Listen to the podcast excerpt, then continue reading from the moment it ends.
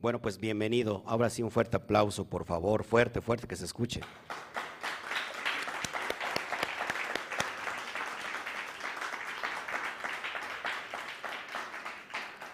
Bueno, amados hermanos, amados compañeros que nos ven desde todas las naciones, saludamos a todos, a todos, a todas partes del mundo. Y empezamos desde, bueno, desde América, Centroamérica, Suramérica, Asia, Europa y también en Israel nos ven. Vamos a dar un fuerte aplauso a la cuenta de tres y decimos uno, dos, tres, Shabbat Shalom. Vamos. Bueno, estamos muy, muy, muy a gusto platicando antes de entrar cómo conquistar la tierra prometida. Vamos a ver un tema impresionante llamada Ekef. Y, vamos a ir desmenuzando término por término. Vamos a hablar del árbol de la vida, por supuesto. Vamos a hablar de la mente, de la psique. Vamos a hablar del corazón, del hígado. Y cómo vamos a, vamos a tener esta, este poder de conquista. ¿Qué es conquistar la tierra? no en un nivel literal, que es conquistar la tierra prometida en esta dimensión, para conectarnos a la dimensión del alma. Así que saludos a todos, gracias. Ya lo sabes, si estás en YouTube, deja tu comentario, dale ahí manita arriba, nos sirve de mucho. Eh, compártelo con todas tus redes sociales, grupos de WhatsApp y si estás en Facebook, un corazón, por favor, deja tu comentario y ayúdanos a compartir. Esto nos ayuda demasiado. Estos estudios que estamos dando son completamente gratuitos, así que, pero no significa que no tengan precio. detrás de todo esto hay una, hay una gran, una gran eh, tiempo de investigación. ¿Ok? Bueno, vamos entonces a mirar un poquito esta porción llamada Ekef. Ekef se puede traducir literalmente como talón, pero vamos a ver, vamos a ver qué, qué significa todo esto, qué hay detrás del texto. Cada vez que una persona que se ha elevado, elevado su conciencia, no mira solamente lo que, lo que está viendo de forma literal, sino que vemos más allá de lo trascendental. Es decir, usted ve una mesa, ¿no? Pero aquel que ha elevado su conciencia ve lo que está más allá de la mesa. Eso es una, es una realidad que cuando nosotros estamos conformando el mundo espiritual a través de la perspectiva de la Torah, entonces tenemos grandes posibilidades de subir de esta realidad a ir a una verdad absoluta. Bueno, el, día de hoy eh, es la porción 46 llamada Ekef y, y el texto, la lectura obligada se encuentra en Devarim o Deuteronomio capítulo 7 el versículo 12 hasta el capítulo 11, versículo, versículo 25. Vamos a leer, por favor, el primer verso. Vamos a verlo, por favor, y me va a acompañar en la lectura. ¿Ok? Dice así. Y si ustedes, y si ustedes, escuchen esto, por favor, y si ustedes obedecen estas reglas y las observan cuidadosamente, Adonai, su Elohim, mantendrá fielmente para ustedes la alianza, el pacto que hizo bajo juramento con sus padres. Es decir, que aquí hay una condicionante. ¿Está conmigo? Es decir, y si ustedes lo ponen, obedecen, si ustedes llevan a cabo esto, entonces esto se les dará. Y vamos a ver en el sentido elevado del alma, porque acuérdense que estamos en el nivel SOT y estamos aprendiendo muchas cosas. ¿Qué significa cada cosa que lo que vemos ahí? Generalidades de la parasha. Esta parasha contiene 111 versos. 111 versos. Y vamos a meternos ya en materia de las ciencias de las matemáticas. La ciencia de los números. 111 versos. Escuche esto porque este es el preámbulo para entrar a la tierra prometida y conquistarla. La tierra estaba llena de gigantes. Y hoy te le voy a enseñar qué son los gigantes en el nivel Sot. ¿Ok? ¿Cuáles son estas siete naciones que habla precisamente esta Torah? Existen entonces 111 versos en esta porción. ¿Y qué creen? el Aleph, la palabra o la letra Aleph deletreada, se, se deletrea así, Aleph Lamet Pei, Pei Sofit. Y tiene el valor en gematría exactamente igual de 111. Así que, amados hermanos, estamos hablando de códigos secretos bien profundos. Entrar a la tierra prometida, Moshe está dando el discurso. Y si ustedes hacen esto y obedecen, entonces van a, recibir todas estas grandes bendiciones.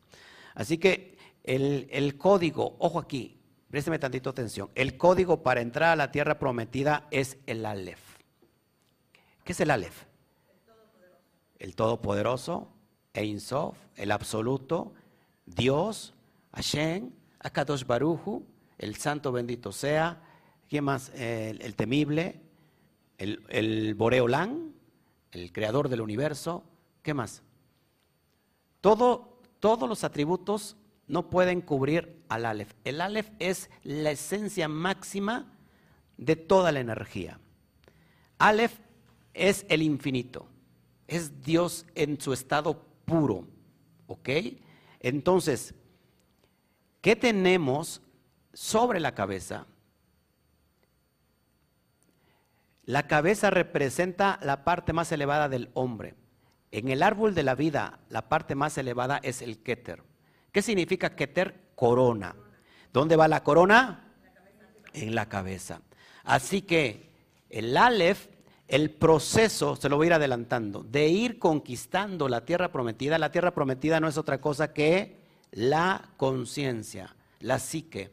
Así que tenemos un cerebro que está dividido ¿Eh? Tenemos un cerebro que está dividido, hemisferio derecho, hemisferio izquierdo. El proceso de conquistar la tierra es unificar los dos cerebros. ¿Para qué? Para que sea uno. Uno. ¿Cuánto vale Aleph? Uno. Uno.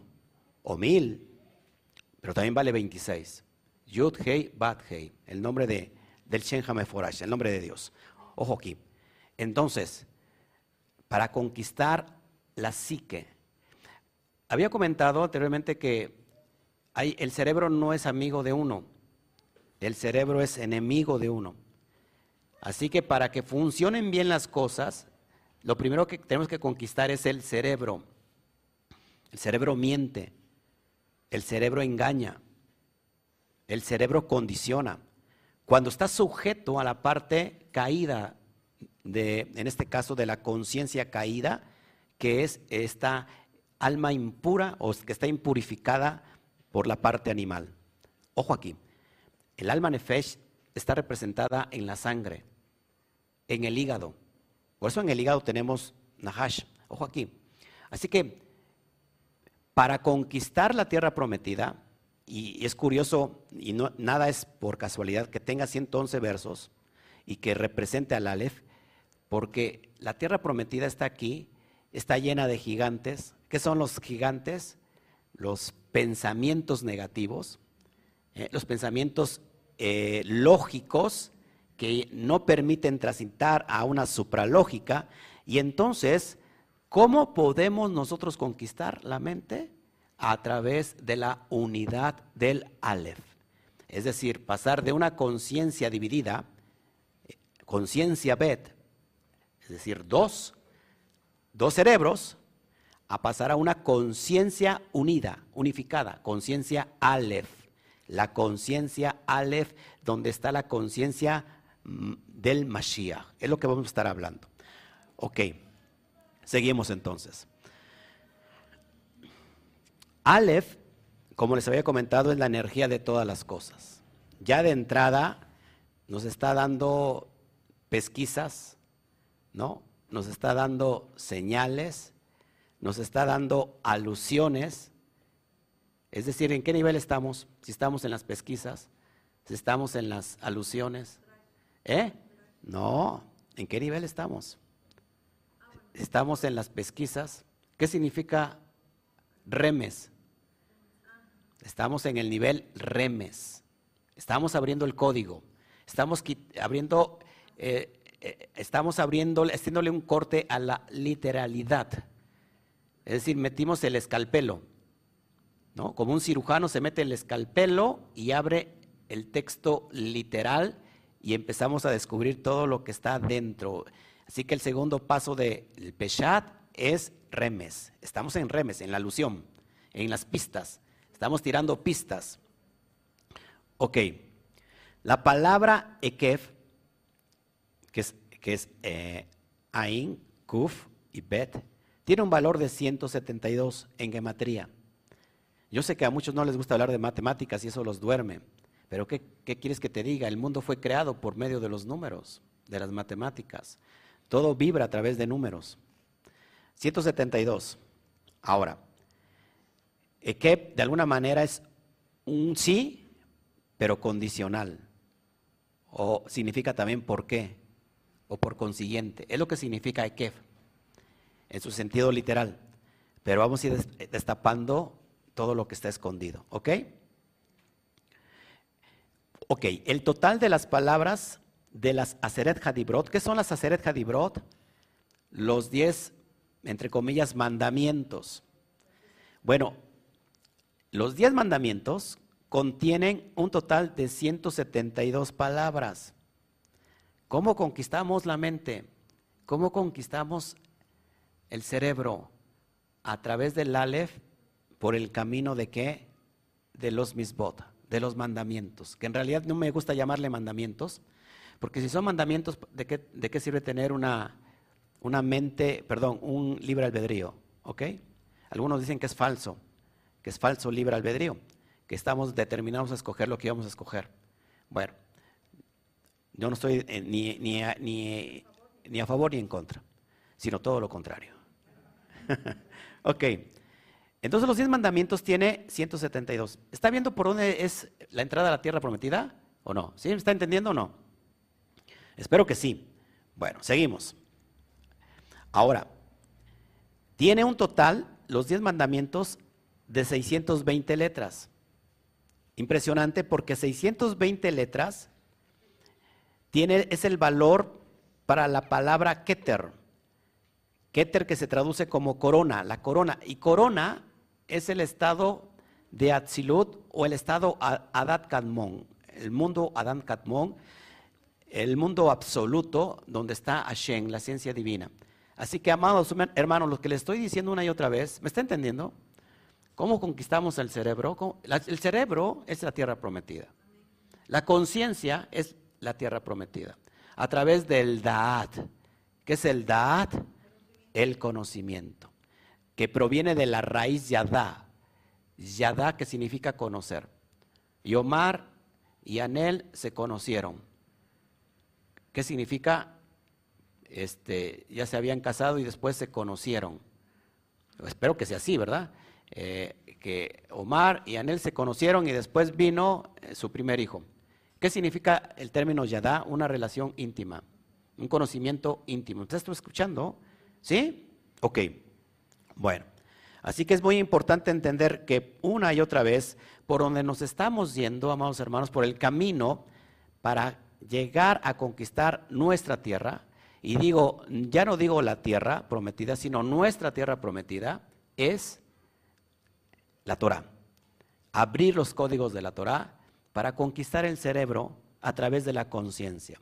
Estamos y nacemos con una conciencia caída, que está impura, que está en las partes más bajas que son las áreas negativas. Y vamos conquistando paso a paso, por eso una conciencia impura es aquella alma que está en Egipto, aquella persona que está en la religión, aquella persona que todavía tiene eh, procesos muy, muy fuertes religiosos y que dicen esto no es bueno, esto es del diablo, ¿no? Por decirlo así. Esa persona necesita salir de ese Egipto. ¿Cómo sale? ¿Cómo sale? A través de la conciencia, a través de despertar la conciencia, a, través de que la psique haga un clic con esta glándula pineal y se dé el Da'at. Es unirme al Todopoderoso a través de eh, Yadá, a través de Da'at, a través de una relación íntima con Él. Desgraciadamente buscamos una relación íntima con el Padre y queremos ir a un intermediario que nos guíe para que nos conecte con el Padre. No existe ningún intermediario. El único intermediario entre tú y Hashem es la conciencia Mashiach que está dentro de ti. ¿Estás escuchando? Bueno, es muy importante.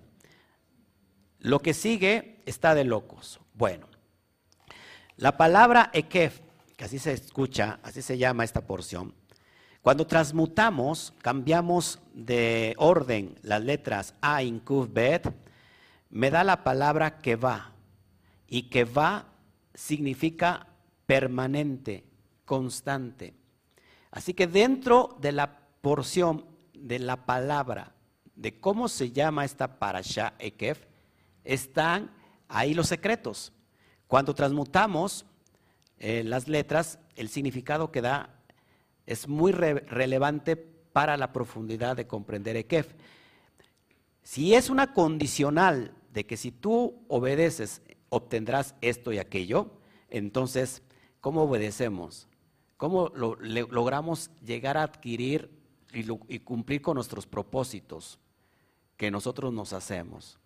¿No? A través de la permanencia, a través de la constancia. Si usted no es constante, nunca lo va a lograr. Por eso aquel que trabaja siempre en su plan, en su futuro, a través de la constancia, siempre lo va a lograr. Porque las leyes universales, como por ejemplo la ley de la siembra y la cosecha, siempre va a ocurrir. Tú vas a sembrar, tú vas a cosechar, perdón, lo que vas a lo que has sembrado. Pero aquel que quiere luego cosechar sin sembrar, pues ¿qué va, ¿qué va a cosechar? Pues va a cosechar nada. Pero también se puede cosechar negatividad. Por eso es muy importante que entendamos todos estos conceptos. Bueno, sigo. También Ekef lo podemos transmutar, ¿no? Y me da la palabra Beka, Bet, Kuf, Ain, Beka. Y Beka significa grieta, hendidura, ruptura. ¿Qué me está enseñando el propio término Ekef? Que dentro de nosotros puede haber una ruptura, una hendidura, una grieta.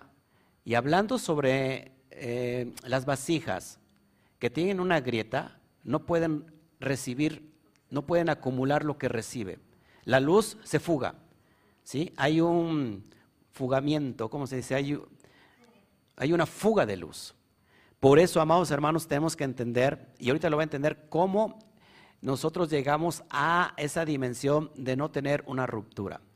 Cuando hablo de ruptura, estoy hablando, eh, y eso viene a través de las cualidades emocionales. El árbol de la vida, que está marcado como Serampín, hablando de las siete eh, emociones que tienen que ser conquistadas, y ahorita vamos a hablar de eso. Nosotros quebramos nuestra vasija a través de la emoción. ¿Sabía esto?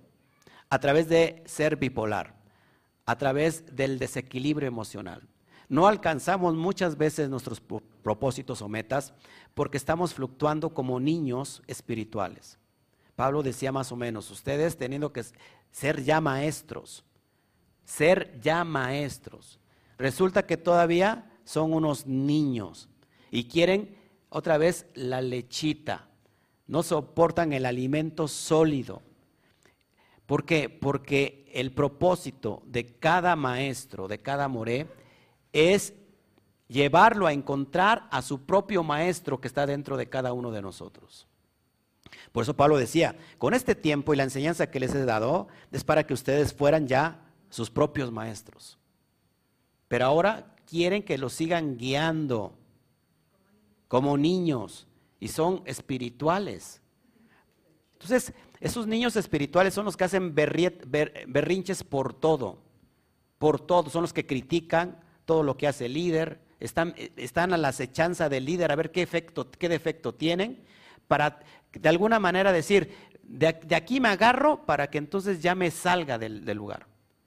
Cuando tú estás viendo al líder y estás viendo un defecto, es tu propio defecto que tienes tú mismo y que tú no quieres hacerle frente a esos detalles. Entonces la persona cuando es muy emocional, hace rabietas espirituales, es como un niño literalmente, se tira en el piso y empieza a berrear y con los pies así, ¿no? Y la mamá ahí dándole todo, sí, sí, mijito, para que no, para que no haga sus berrinches. Bueno, muchos, muchos de nosotros llegamos a este nivel y somos así. Entonces, eso es una ruptura espiritual. ¿Por qué? No hay provisión, no hay prosperidad, no hay bendición, no hay luz. ¿Por qué? Porque hay una fuga de luz, no hay una vasija que puede contener. Una ruptura, no avanza la persona. ¿Mm? En lugar de ser mejor cada día, en lugar de enfrentarse a sí misma, ¿para qué? Para rectificarse a sí misma, no avanza por esa luz, ¿ok? Por esa, perdón, por esa hendidura. Es lo que, lo que tiene que ver con, con esta dimensión que te estoy hablando. Ekep literalmente significa talón. Y como vimos también, significa consecuencia de o resultado de. ¿Por qué la consecuencia de o resultado de tiene que ver con el talón? Lo explicaba hace un año, que el talón es la parte más baja del ser humano, la, parte de la impureza del serpiente, que ahorita lo explico rápido porque ya lo expliqué hace un año y no me gusta estar explicando una y otra vez, pero el talón es lo, el, cuando tú pisas, lo primero que pisa la parte más baja, es decir, la tierra, el piso, es tu talón. Por eso ahí viene la palabra talón de Aquiles, porque cada persona tiene su talón de Aquiles. Es decir, ¿qué es, una, qué es el talón de Aquiles? Es la parte débil de la persona. No necesariamente tiene que estar en el talón, no sé si me explico. El talón es una metáfora. Quizás una persona puede ser su talón de Aquiles las mujeres, ¿no? Eh, quizás eh, el talón de Aquiles de una persona puede ser el vicio, el alcoholismo, ¿no? Eh, la droga, el trabajo, la pornografía, la comida, la gula. Ese es el talón de Aquiles. Entonces, amados hermanos, por eso el talón de, de Aquiles, la debilidad, trae una consecuencia de. ¿Estás de acuerdo conmigo? Bueno, seguimos, seguimos, porque está interesante esto. Ahora, mira, mira en la pantalla. Lo que tienes ahí en pantalla, que ahorita va a aparecer, acuérdate que va desfasada, tienes la palabra Ain, Kuf, Bet, que me da la palabra Ekef. Ekef. Ekef que significa talón. Ok, talón. Y te vas a entender por qué significa talón. Cuando multiplico, la gematría de Kem es 172. 1 más 7 más 2 me da igual a 10. ¿Será casualidad que el resultado de Kep sea 10? ¿Será casualidad que Ekef es en referencia al árbol de la vida? ¿Cuántos sefirot tiene el árbol de la vida? Diez. ¿Cuántos mandamientos hay? Diez. Ahora, amados hermanos, ¿cuál es la letra con el valor, la letra hebrea con valor de diez? Mi esposa se siente. ¿Eh? La yud. La yud. Ahora, si a Ain, Kuf, Bet le añado la yud al principio, ya no suena Ekef, suena, ahí está, le añado a, Ain, Kuf, Bet, la Yud, ahora es Yaakov. Yaakov. ¿Qué es, ¿Qué Yaakov? Viene de dos términos, Yat, de mano, y Ekef, de talón. ¿Cómo, cómo nació Jacob?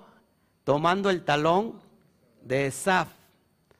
Ahora, esta parasha nos va a hablar de cómo conquistar la tierra prometida y es a través de Jacob. Jacob, que representa el talón, le, le, cambiaron el nombre. ¿Cuál fue el nombre que recibió Jacob? Israel. ¿Por qué recibe el nombre de Israel Jacob? ¿Por qué? Por el mérito de luchar contra el ángel de Adonai. Este ángel de Adonai, ¿quién era? ¿Qué representaba? ¿Qué manifestaba? La Geburah, el rigor. Por eso este ángel es un ángel nocturno. Déjame porque ya raya el sol. El ángel nocturno, en referencia a las, la, la Geburah, el rigor de Hashem, cuando lucha Jacob y vence a este ángel, Le dice, ya no te llamarás Jacob, ahora te llamarás Israel. La palabra Israel transmutada me da la palabra Rosh Sheli. Y Rosh Sheli significa mi cabeza. Es decir, que pasó Jacob del talón a la cabeza. Es decir, de la conciencia caída a la conciencia elevada. De la impureza del serpiente a la pureza del Mashiach. ¿Por qué la impureza del serpiente tiene que ver con el talón? Porque hay una profecía que el Eterno maldice al serpiente y le dice, de ahora en adelante te vas a arrastrar por lo que has hecho. La simiente de la mujer, tú, herirás el talón de la simiente de la mujer, pero la, la simiente de la mujer te aplastará la cabeza. Esta es una metáfora poderosa que tiene que ver absolutamente con el alma y el cuerpo. Cuando la persona vive en su aspecto más bajo, en su conciencia más baja, está al nivel del talón, al nivel de nefesh, a nivel de sangre de hígado. Ojo aquí, es constantemente mordida por el serpiente, por sus propios eh, instintos animales, por sus, por sus propios, eh, ¿cómo se puede? Eh, Yetzer Jara, la mala inclinación. Así que lo que venció Jacob no fue un ángel, lo que venció, lo que venció Jacob fue sus propios límites, fue su propio Satán, fue sus propios aspectos negativos, fue su propia carnalidad, fue su propio Yetzer Hará y cuando lo vence, entonces es elevado a la conciencia Mashiach, a la Neshama. Ya no te llamarás Jacob, ahora te llamarás Israel. Así que Israel no tiene que ver con una tierra en específica, Israel tiene que ver con una conciencia elevada. ¿Está usted conmigo? Entonces es muy importante que atendamos esto que estamos hablando. Israel tiene que ver con una conciencia elevada, con un nivel de conciencia elevado. Cuando la persona vive a nivel de la cabeza, escúcheme tantito, cuando la persona vive a nivel de la cabeza, es decir, vive en la conciencia elevada, ya no es susceptible a la mordedura de sus instintos, de sus bajos instintos, porque ahora esta persona domina a sus propios instintos, es decir, que ha dominado el cerebro para que entonces la mente domine todas nuestras emociones y el cuerpo. Así que cuando venga a querer un intento, ¿verdad? De que, la, la serpiente muerda, que hace la conciencia, como ya tiene gobernado el cuerpo, simplemente la domina. Viene, una, viene un ataque a tu persona, viene una ofensa. Si estás en el nivel talón, ¿qué haces? Te ofendes. Odias, te quieres desquitar. No es chinto el que no se venga, decimos aquí en México. Me voy a desquitar, me voy a vengar. Estás en una conciencia completamente caída. Estás a nivel del, del serpiente. Estás a nivel de hígado. Pero cuando la persona está elevada en su conciencia, puede venir la ofensa, pero él va a dominarse a sí mismo y va a trabajar con ese insulto desde su interior para que no le afecte. Esa es una persona que ya no se llama Jacob, sino ahora se llama Israel, porque le aplastó la cabeza al serpiente. Vence a su Satán constantemente. El Satán siempre está en uno, quiere siempre pelear, que son estas áreas negativas, que son los, ¿cómo se puede decir? Las emociones que todavía no están conquistadas. Eso es el Satán. Así que uno vence al Satán constantemente. ¿Por qué? A través de la conciencia elevada. Yeshua, por su parte, fue 40 días. ¿A dónde? al desierto. Escuche bien, 40 días tiene que ver en el secreto, en el Sot, tiene que ver con discernimiento. ¿Por qué? Porque el bebé está en el vientre de la madre oculto. Y a las 40, a las 40 días, ¿sí? A las 40 semanas, no, a las 40 días se puede saber el sexo del si es bebé o si es, o sea, si es niño o si es niña. A los 40 días se mira, se conoce el sexo del bebé que está escondido en el vientre. Así que por eso 40 tiene que ver con discernimiento espiritual. Yeshua fue 40 días al desierto y dice el, texto, la narrativa, que fue tentado por el Satán. Es decir, que Yeshua es exactamente la misma metáfora de Jacob. Venció a su propio Satán, venció a su propio Yeter Hará, venció a su propia carnalidad, a la inteligencia del cuerpo. Pasó de ser Jacob a ser Israel. Por eso cuando Yeshua lo vence, ¿cómo lo vence al Satán? Con la propia escritura. Escrito está. ¿Ok? El ego ¿Quién es el Satán? El propio ego. ¿Por qué? El ego le decía, si tú postrado me adoras, mira todo lo que esos reinos van a ser para ti. ¿No? Si tú eres el hijo de Dios, mira, a ver, dile a esa piedra que se convierte en pan. Leemos eso y lo queremos literalizar. Estamos en un error. Es en un nivel sot.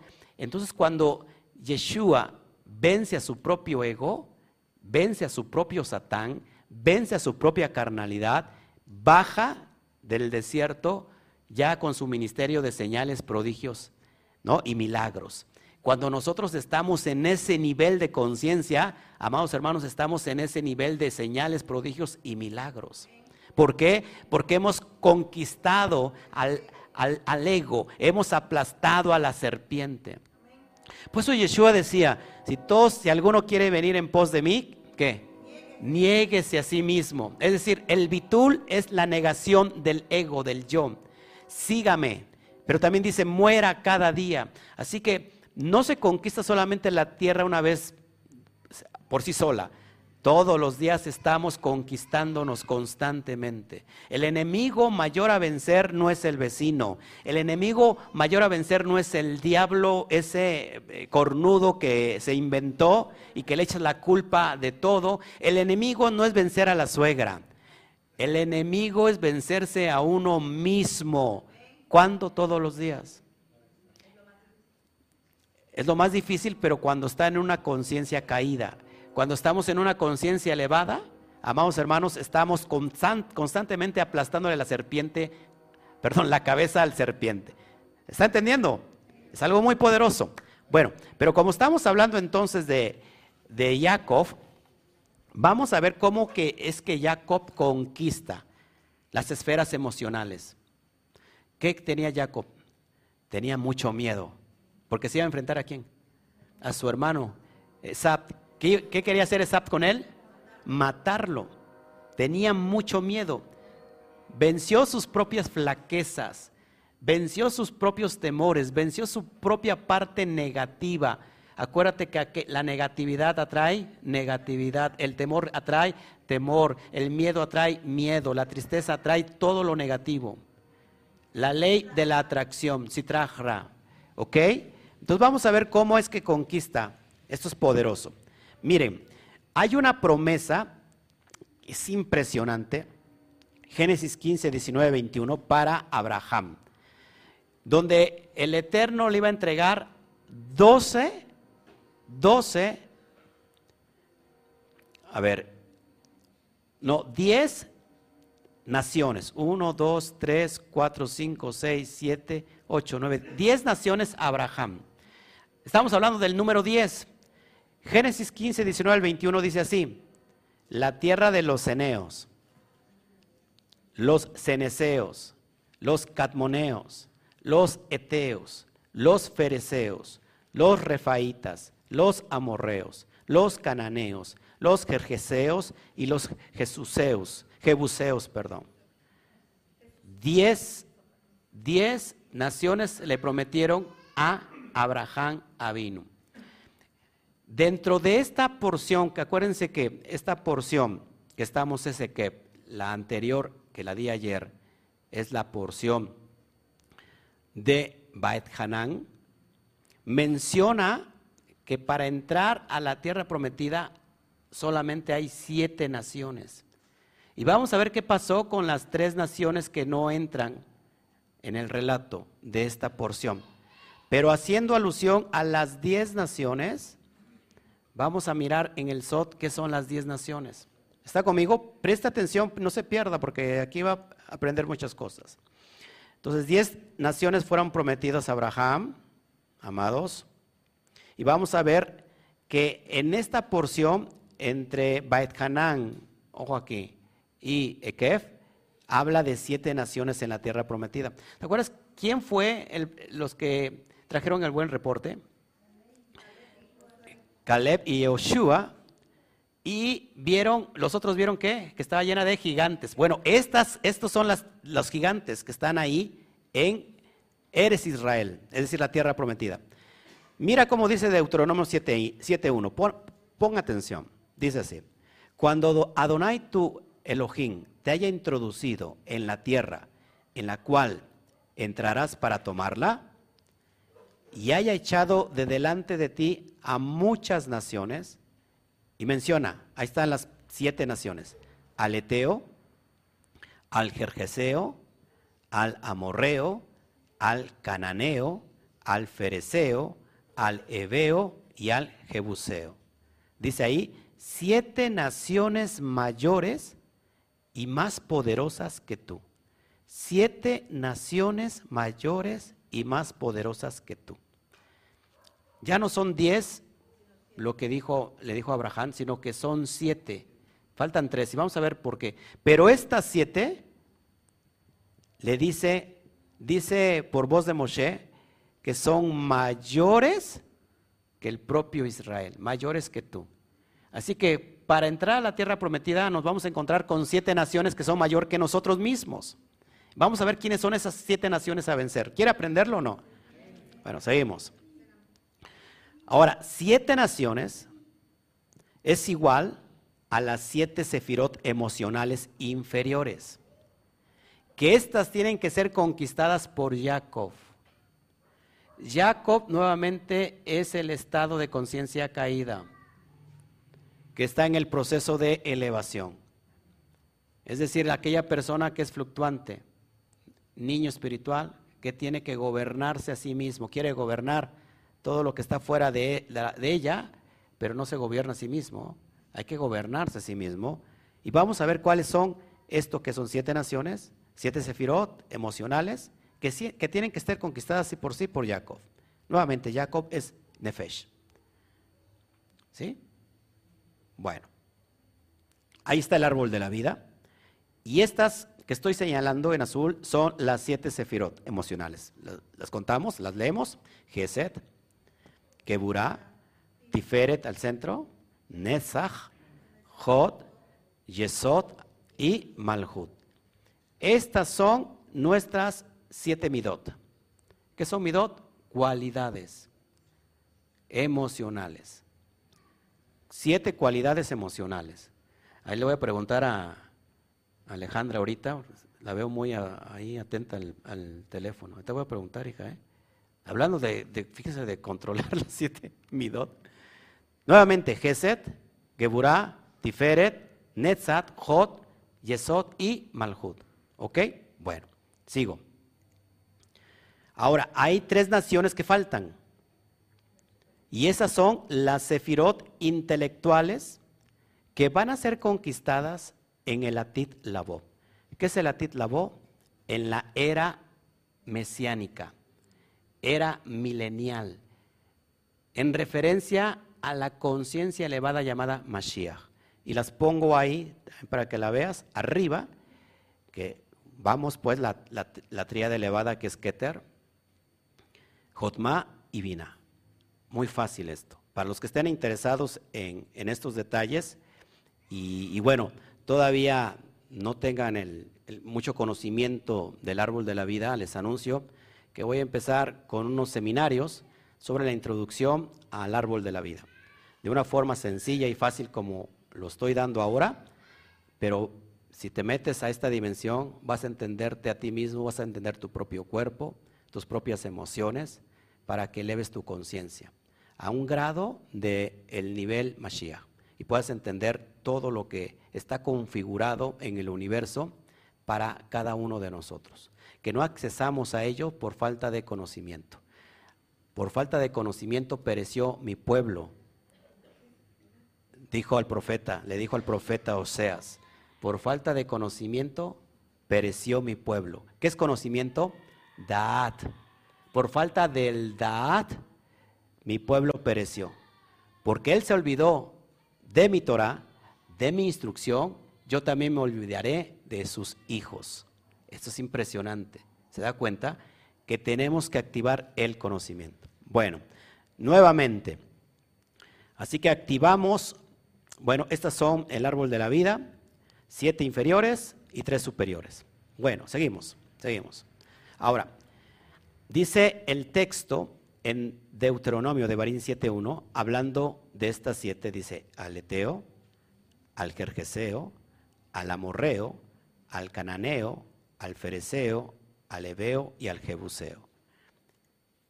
Y en hebreo, ahí tienes el texto en hebreo original, y la gematría total de estas siete naciones es un total de 1865. Vamos a ir comparando los resultados de los números con las siete naciones, ¿no? con las siete sefirot. También en el relato de esta parasha nos habla de siete frutos. ¿Será casualidad que sean siete frutos, siete naciones? Esto es impresionante. Miren, miren, miren. Por ejemplo, si nosotros tomamos Geset, Geburah, Tiferet y Malhut, me da un total, bueno, aquí te la señalo para que los nuevos que no sepan dónde está. Geset, ¿qué significa bondad? Geburah significa rigor, límites. Eh, tiferet significa belleza, armonía, es el templo, el corazón del hombre. Y, sí, lógico, el equilibrio. Y, tenemos a Malhut, que es reino, la dimensión material donde estamos hoy trabajando, donde se mueve la Shejinah de Hashem. ¿Ok? Ahora, cuando yo sumo esto, me da un total de 1865. Un total de 1865 comparable con la misma cantidad de las siete naciones. ¿Pero qué hace falta? Tres, una triada. Falta la triada de Netzach, Jod y Yesod. Présteme atención, muy importante, porque aquí empieza el relato, la clave de cómo conquistar la tierra prometida. Entonces tenemos, falta la triada, Netzach, Jod y Yesod. Ahora, te voy a explicar un poquito sobre estas cuestiones para que no te vayas a espantar, porque mucha gente luego se espanta mucho. ¿Por qué falta Netzach, Jod y Yesod? La mística hebrea, acuérdense que cada sefirot nos habla de una parte de la anatomía del hombre o del ser. Jod, acuérdense que, que corresponden también a las dos piernas, son los dos pilares del hombre y estamos en, la atmósfera profética, los Nevin, la zona profética. Ahora, pero también corresponden a los dos testículos masculinos, derecho e izquierdo. ¿Por qué? Porque Yesod es en referencia a, a la parte, eh, al órgano sexual masculino. ¿Qué se encuentra en el órgano sexual masculino? La semilla. ¿A quién va a embarazar la semilla de Yesod? A Malhut. Que Malhut, que es tierra, que es reino, se le conoce como Nukba. ¿Qué es Nukba? La parte de la hembra, la que recibe. Por eso es una, es una metáfora de todo esto. Nuestro cuerpo es una metáfora de todo esto porque también eh, Yesod, insemina a la hembra, ¿no? que es Malhut, que en este caso es la mujer, ¿Y qué pasa de ahí? De ahí nace fruto, que son los hijos. Ojo aquí. Entonces, testículo más, eh, derecho y, e izquierdo. Y, ¿Y dónde se desarrolla qué? Donde se está formando qué? La semilla. Y Yesod corresponde al órgano masculino que emite la semilla. Así que en, las dos partes testiculares se da el proceso de, la formación de, del semen de la semilla, pero el que lo va a emitir es Yesod. O sea, se puede, ojo aquí, se puede suponer entonces que la tríada de Netzadijot y Yesod están asociadas con el poder de procreación. mientras que eres Israel, o sea, la tierra de Israel, es el símbolo de la matriz. Está muy fácil de entender. ¿Ok? Bueno, para que vayamos analizando todos estos conceptos. Por eso es importante que vayamos descubriendo que esta triada, que hace falta, nuevamente Netzat, Hod y Yesod, están vinculadas al poder de la procreación. De todas las sefirot emocionales, estas juegan un papel muy importante porque son las que van a depositar la semilla. Son las que van a sembrar para que después nosotros cosechemos. ¿Qué vamos a cosechar? Lo que vamos a cosechar, lo que hemos sembrado. Pero si no conquistamos, si no hay una conquista en esta triada, pues vamos a, cosechar negatividad. ¿Sí? ¿Me está entendiendo? Es muy práctico esto. Ahora, la tierra de Israel es el símbolo de la matriz, como les había dicho, que es Malhut. Así como en, el universo el Eterno, a través de las emanaciones del árbol de la vida, se va manifestando para que venga toda su, ascensión, su, descenso de esa energía y sea posible en la materia, así, aquí en la materia lo que estamos viendo es la Shejinah de Hashem. Es la parte donde se manifiesta lo invisible. No hay otra parte. Así que por eso es muy importante la tierra. De hecho, la tierra es el espejo de Keter. O sea, Keter está en la tierra. Porque Keter es la, manifestación de Hashem. Y en Malhut, esa, esa, esa, manifestación de Hashem se presenta, se hace visible a través de la Shejinah, de la presencia divina. Respiramos aire por la Shejinah. El aire factor macho y nosotros somos en, en, esa, condición factor hembra porque está, nos está dando eh, influjo de vida. ¿Te das cuenta? Así que por eso es muy importante. Sigo, sigo adelante. Así que fíjense, ¿quiénes son los que conquistan la tierra? Para empezar, esto es muy importante porque lo que, lo que les he estado hablando que es, es parte de, de todo esto, que la primera generación en el desierto solamente de Yehoshua y Caleb se les permitió entrar a la tierra. Ahora, muy importante aquí, Yehoshua de qué tribu es? ¿Y Caleb de qué tribu es? Caleb de no. Caleb es de Efraín, es decir, vía Joseph, ¿ok? Y perdón, Yehoshua. Yehoshua es vía es Efraín vía Joseph y Caleb es Yehuda. Ahora mira, cuando nosotros Vamos a la gematría. Esto es impresionante, amados hermanos. Yehoshua, hijo de Joseph, me da un valor de 599 en gematría. 599 en gematría. Déjeme, déjeme aquí, porque esta es una información que encontré y yo tampoco, o sea, no todo lo que estoy hablando es de, de, de esta página, una página en inglés y quiero darle ¿cómo se dice? Honor a quien honor se merece, porque, a ver, ahorita les digo la página, que está en inglés, se llama The Times of Israel. The Times of Israel, que significa los tiempos de Israel. Bueno, esta información este, la, miré ahí y me pareció muy, pero muy interesante. Eh, y bueno, yo la estoy explicando desde mi punto de vista. Así que Yehoshua, hijo de Joseph, me da en gematría 599. Y la expresión y Caleb, hijo de Yehudá, es decir, Bekaleb ben Yehudá, me da una gematría de 140. 140. ¿Ok? Cuando yo sumo 599 más 140 me da un total de, 739. Preste mucha atención por lo que sigue. Ahora, la triada que hace falta junto con Malhut, Netzach 148, tiene una gematría. Hot tiene el valor de 15, Yesod de 80 y de Malhut de 496. El total de las de Netzach Jod, Yesod y Malhud es de 739. ¿Quién conquistó o quién introdujo a Bene Israel, a Eres Israel, a la tierra de, ¿Qué pasó? Caleb y Yehoshua. Y curioso que la gematría de la expresión hijo de Joshua, hijo de Joseph, y Caleb, hijo de Yehudá, me da exactamente el valor de la triada y de Malhut, de la triada inferior y de Malhut, 739. ¿No le parece una locura? Así que, amados hermanos, ojo aquí, ¿cómo explico esto en el nivel SOT? ¿Por dónde vamos? Para que me vaya entendiendo. Si estamos hablando que fueron dos los que trajeron un buen reporte, es decir, que dos se unificaron en el mismo pensamiento.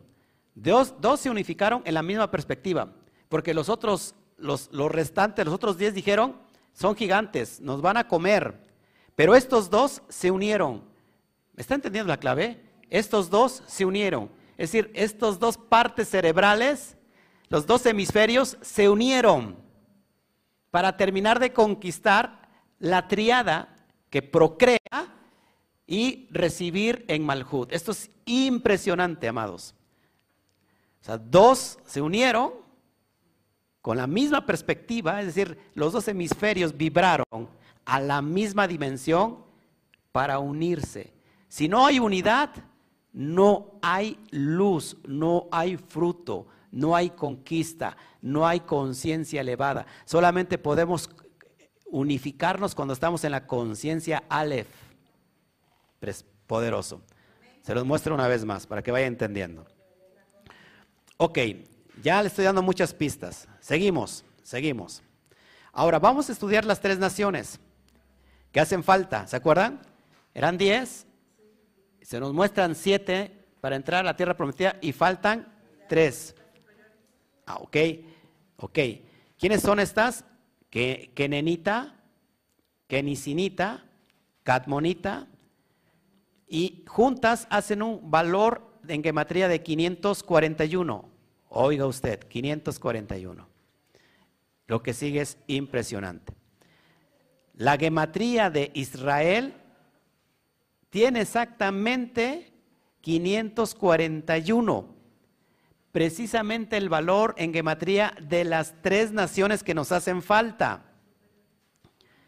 Tres naciones. Tres naciones. Tres naciones. mi papá está durmiendo, imagínate. Ya ni siquiera mi papá me echa porras, vaya. Sigo, adelante. Ahora, tres naciones, entonces es igual, ojo aquí, es lo mismo, es igual al, Israel del otro lado, del lado negativo. Todos, acuérdense que el árbol de la vida no solamente son 10 sefirot divinas, sino que también son 10 sefirot. O sea, si el árbol de la vida tiene su reflejo, también tiene el árbol de la muerte, el árbol de la parte negativa. Así que Israel se conquista en ella misma. No sé si me está entendiendo.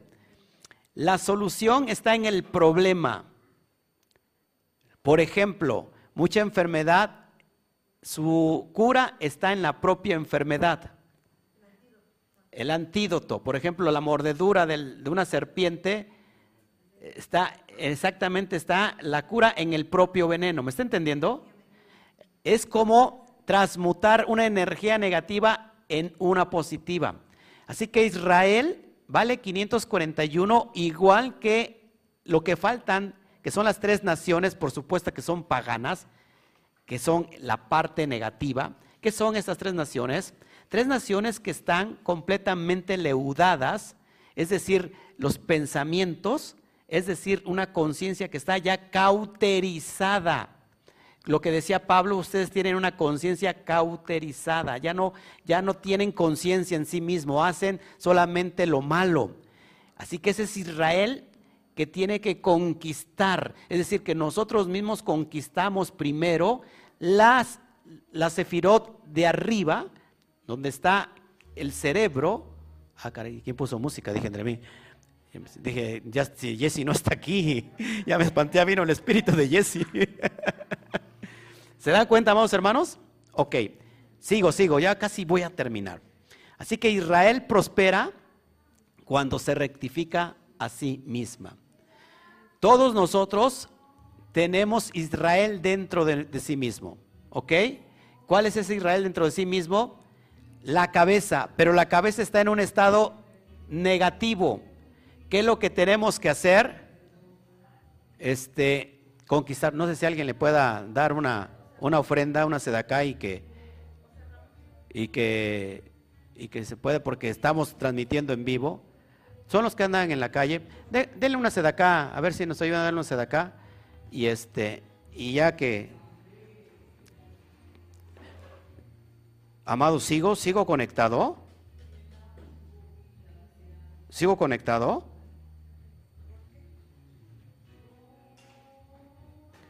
¿Sí sigo conectado? ¿Sigo en YouTube? Ah, ok, sigo entonces. Es el Satán, es el diablo que nos, nos quiere poner este, el tropiezo. sí, nos quiere, nos quiere, nos quiere este, sacar de la transmisión. ¿Estamos entendiendo, amados hermanos? Ahora, mire lo que sigue, que también es importantísimo. Por favor, mírelo. 541 es la gematría de la triada intelectual sin contar a Jotma. Aquí ya está empezando a llover. Digo que es el Satán. Eh, por aquí, por allá, me quiere. Voy a apurarme. Ojo aquí.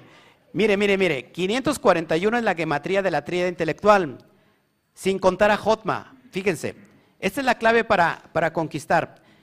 Sin contar Jotma de la triada de arriba, tenemos, acuérdense que la triada de arriba se compone por, por Jotma, Binah y Daat.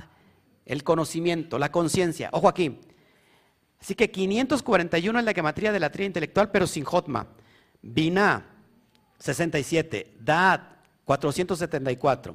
Cuando yo sumo 67 más 474 me da igual a 541. Amados, 541.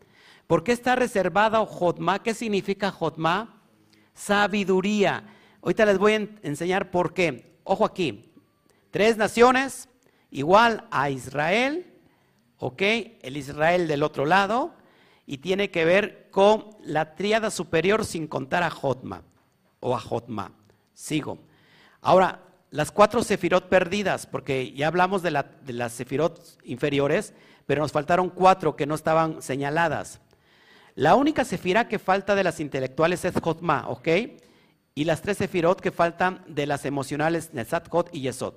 Ok, en total son cuatro, perdón. De las siete me faltaban tres y de las superiores me falta una. En total son cuatro. ¿Qué hacemos con eso?